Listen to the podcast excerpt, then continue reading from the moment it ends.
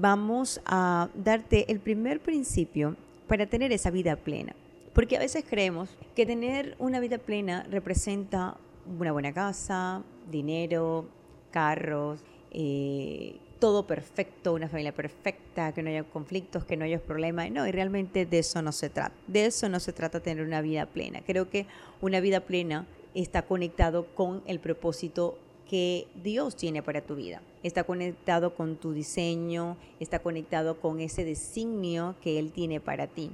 Y también está conectado cuando tú te sientes bien contigo mismo, cuando has cerrado los ciclos, cuando hay una autoestima sana, cuando maneja tus emociones.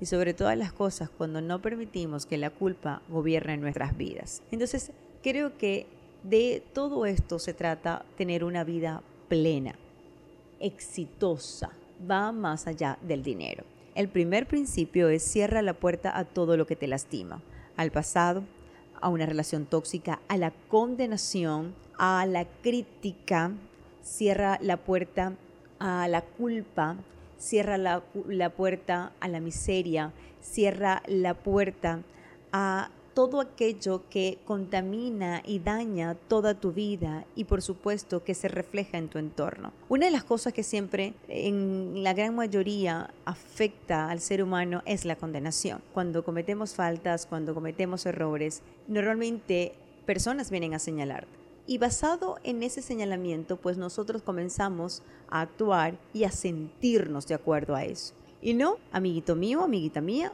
pues no a cerrar la puerta a toda condenación. No, te equivocaste, te levantas, corriges, internaliza y avanzas. Pero no te puedes quedar allí.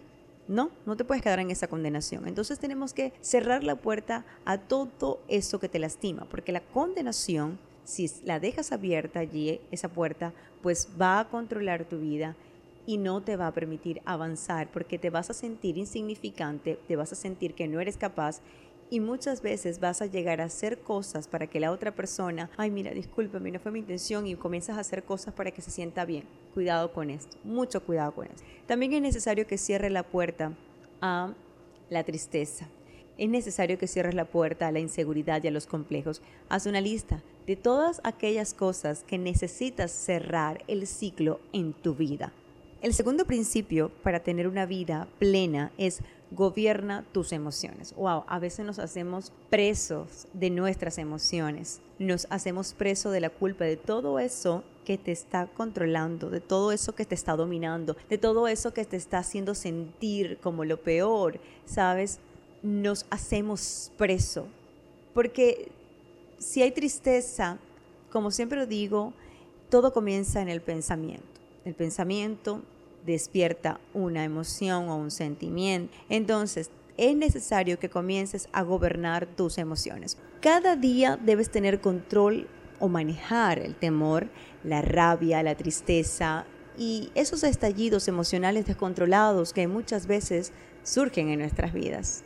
Y yo te voy a decir una cosa, todos pasamos por eso, todos pasamos en algún momento por eso, pero lo que no podemos permitir y cada vez más cerrar la puerta a esos estallidos emocionales descontrolados. No podemos permitir que eso nos controle, porque afecta nuestras vidas y también va a afectar tu pareja, va a afectar a tus hijos, va a afectar a toda aquella persona que está a tu alrededor. Es más, la gente se es que yo no voy a estar con esta persona si cada vez que me acerco a él o me acerco a ella, explota de rabia o tal vez no de rabia, todo el tiempo está en una tristeza y todo el tiempo está llorando Imagínate tú. Entonces tenemos que comenzar a tener control sobre esto. En definitiva, gobernar tus emociones se trata de ser capaz de manejar los impulsos y acciones derivadas de la emoción y de los estados de ánimo para sentirte bien, pero no causar daño físico ni moral a los demás.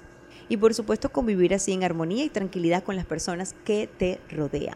Si tú no te gobiernas a ti mismo, no podrás gobernar a otros. Es por eso que necesitas trabajar en tu autoestima, en tu seguridad y en todo aquello que está allí con la puerta abierta que te está manejando o controlando. El tercer principio que te doy es relacionate con otros. Cuando estableces relaciones sanas, esto te ayuda a tu crecimiento emocional y personal. No te aísles, comparte, disfruta, eso te oxigena. Además, cuando te relacionas, pueden abrirse oportunidades. Las relaciones se pueden convertir en conexiones y las conexiones se te llevan al cumplimiento de esas metas. Porque a veces digo, es que no tengo dinero para comenzar este negocio, es que no tengo dinero para esto, pero si tienes una conexión, sabes, es la llave para que puedas conquistar aquello que anhela tu corazón.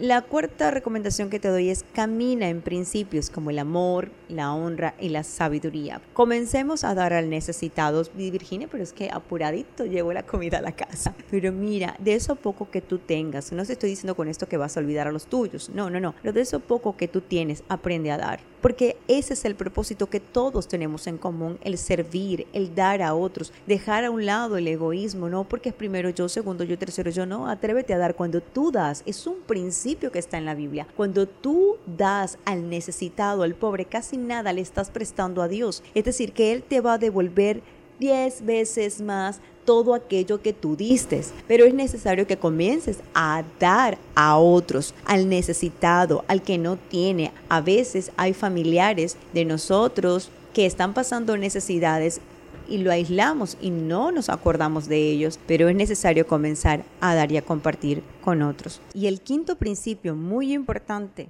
confía en Dios. A veces estamos tan saturados de tantas situaciones y decimos, Dios mío, Virginia, aquí la luz, el agua, la comida, el hombre, la mujer, los hijos, son tantas cosas que nos presionan y nos cargamos, pero sabes una cosa, es necesario que confíes en aquel que te formó en el vientre de tu madre, es necesario que te aboques a él. No se trata de religiones y siempre lo digo, respeto cada religión, se trata de que puedas tener una relación con él y le digas, sabes, papá Dios, ayuda porque aquí yo no puedo. Papá Dios es el centro de mi vida y eso va a requerir una entrega absoluta y plena.